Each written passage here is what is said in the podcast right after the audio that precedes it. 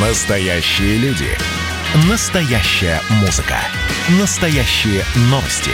Радио «Комсомольская правда». Радио про настоящее. 97,2 FM. эм. Здоровый разговор.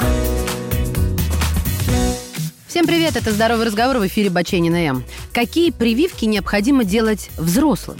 Нужно проводить вакцинацию, потому что столбнику, коре, гепатиту плевать на дату нашего рождения.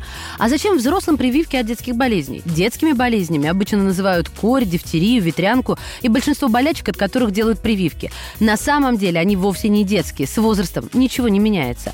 Просто все эти болезни легко подхватить. До начала массовой вакцинации люди заражались, как только сталкивались с возбудителями. Происходило это в раннем возрасте, а дальше заболевшие либо умирали, либо приобретали активный иммунитет, который защищал их. Вот оказалось, что болеют только дети. Сейчас не надо рисковать жизнью ради иммунитета. Есть прививки. Но если вам их не делали или делали слишком давно, вы в группе риска. Кстати, в настоящее время никто не будет предупреждать человека о сроках иммунизации. Необходимо самому узнать правильное время и возраст ревакцинации. Многие взрослые не делают ревакцинацию, но все равно не болеют благодаря иммунитету. У кого-то он остался после болезни, у кого-то после прививки, даже если они все забыли. Других защищает коллективный иммунитет. Эпидемиям просто негде разгуляться, если большинство привито. Ревакцинация нужна, чтобы не болеть и не провоцировать эпидемии. А как же узнать, какие прививки нам делали?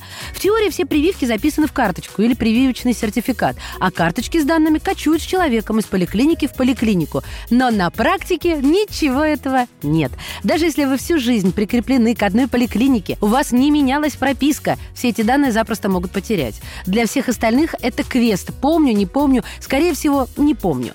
Если это так, то для рожденных в России есть ориентир – национальный календарь прививок. Если прививка в нем есть, возможно, вы ее получали. Тогда вам, скорее всего, нужна ревакцинация, ведь не все прививки действуют всю жизнь. Если прививки нет в национальном календаре, то нужно ее сделать в любом случае. Какие анализы покажут, что прививки были? Если человек когда-то прививался, у него есть антитела к этому заболеванию. Это белки, которые атакуют бактерию или вирус, проникший в организм. Они обозначаются как иммуноглобулины типа G. Проведите исследование крови на наличие антител к вирусному гепатиту Б, дифтерии, столбнику, полиомиелиту в отношении трех типов вируса кори, краснухи, эпидемическому паротиту, коклюшу. Чтобы иммунитет сработал, нужен определенный титр, то есть количество этих самых иммуноглобулинов. Если титр маленький, надо вакцинироваться. Показатели для всех прививок свои. Это обсуждается с врачом отдельно. Но даже если вы сделаете прививку от болезни, которой уже есть иммунитет, ничего особенного не произойдет.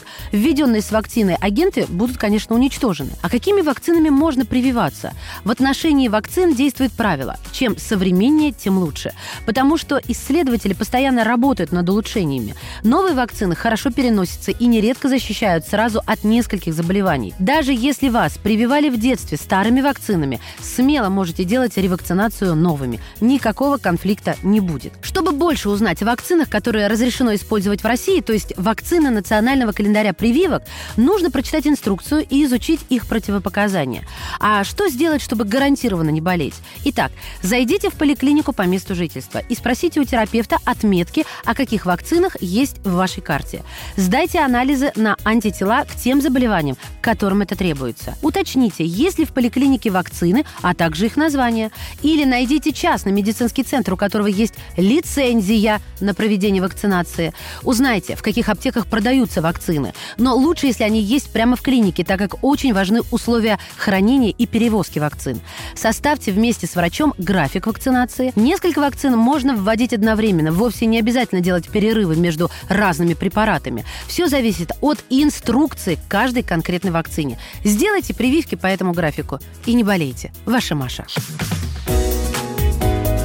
Здоровый разговор.